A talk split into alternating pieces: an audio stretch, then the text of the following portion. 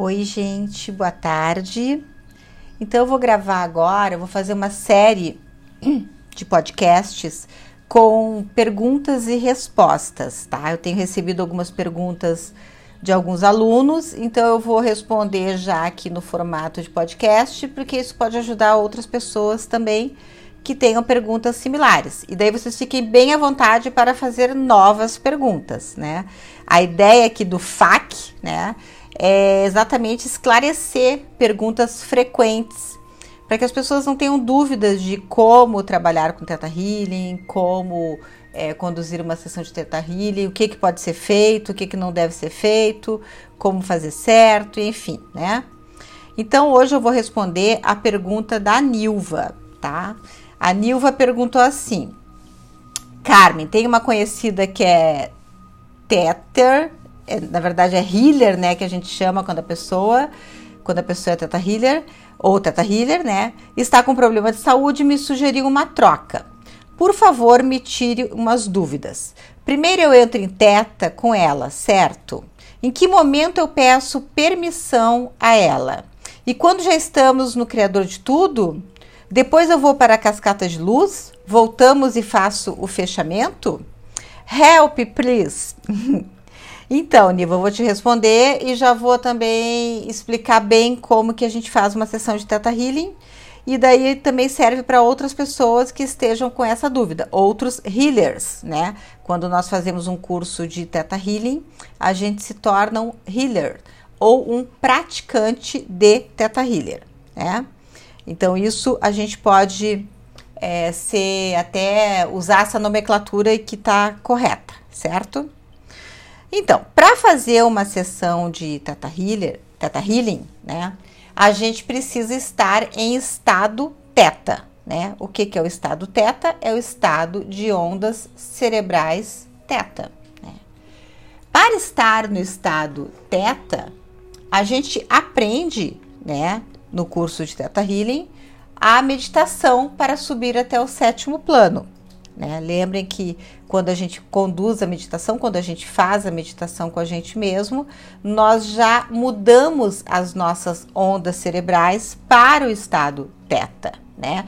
E por isso que a sessão toda acontece no estado teta, pois com as ondas em estado teta nós conseguimos acessar o subconsciente com mais facilidade, né? E aí que se conduz uma sessão de teta healing. É, tem duas formas da gente subir em teta, né? Que a gente chama de fazer essa meditação. Tem a meditação que é ensinada no básico, né? E tem a meditação que é ensinada no curso avançado. É, não importa qual que vocês vão usar, as duas levam para o estado teta. Então, estando em teta, né? E quando que eu subo em teta? Ah, eu subo em teta com a pessoa na minha frente, eu subo em teta antes da pessoa chegar na minha frente. Tanto faz, vocês escolhem. Vocês podem subir em teta antes de começar o atendimento e estar em teta durante o atendimento, ou vocês podem conduzir até a pessoa na meditação com vocês e vocês subirem juntos em estado teta. Se vocês subirem antes em teta, a pessoa, pelo campo energético de vocês, independente se é uma sessão presencial ou se é uma sessão à distância, né, online, ela vai entrar em estado teta também, tá? E daí como que a gente conduz a sessão? Sim, tudo na sessão deve ser pedido a permissão, tá? Eu gosto de começar a sessão fazendo uma limpeza energética. Lembram aquela lembra aquela limpeza que a gente faz para mandar os espíritos errantes para a luz? Eu gosto de fazer essa limpeza no início, porque daí eu tenho certeza que a pessoa está só ela na sessão comigo após a limpeza, né? Então eu peço permissão, normalmente eu começo a minha sessão assim, mas isso não é uma regra, tá? Eu peço permissão para fazer a limpeza, eu dou o comando da limpeza, testemunho a limpeza e começa a sessão. Daí a gente vai perguntar para a pessoa, né, o que que ela quer melhorar na vida dela, o que que ela quer mudar, o que que ela traz para a sessão, né? e a pessoa vai contar alguma história. Né? Ela vai contar alguma questão de doença, né? No caso aqui que a Nilva falou, é uma questão de doença, pode ser uma questão de relacionamento, pode ser uma questão de, de trabalho, não importa. A gente pode trabalhar qualquer coisa com Teta Healing. E quando a pessoa está contando a história para gente, né? A gente vai fazer aquelas perguntas do digging, lembra? Escavar as crenças, né? Para a gente descobrir, porque o objetivo do Teta Healing é descobrir quando tudo começou, para que a gente possa mudar isso na raiz, na base, né? E a, e a pessoa pare de repetir os padrões, né, que a gente repete, repete, repete, enquanto a gente não muda lá atrás, né? Então a gente, as perguntas para o digging de doença estão lá na apostila, estão no livro também. O digging de doença a gente começa sempre perguntando quando a doença começou na vida dela, né? Daí ela vai contar uma história. Ah, começou assim, assim, quando estava acontecendo isso na minha vida, né? Ou quando aconteceu isso. E a gente vai anotando as coisas importantes, né? Normalmente uma doença acontece quando tem algo que não tá tão bom na vida da gente, né? Então a gente, a doença ela vem para que a gente tenha alguns ganhos, né? Aqueles famosos ganhos secundários com a doença, né? que é a nossa segunda pergunta. Lembra que o Teta Healing é toda uma conversa, né? É uma investigação. A gente está ali perguntando, perguntando, perguntando. Daí a gente pergunta, mas o que, que mudou na sua vida, né, depois dessa doença? O que que melhorou, né? Porque sempre tem algo que melhora.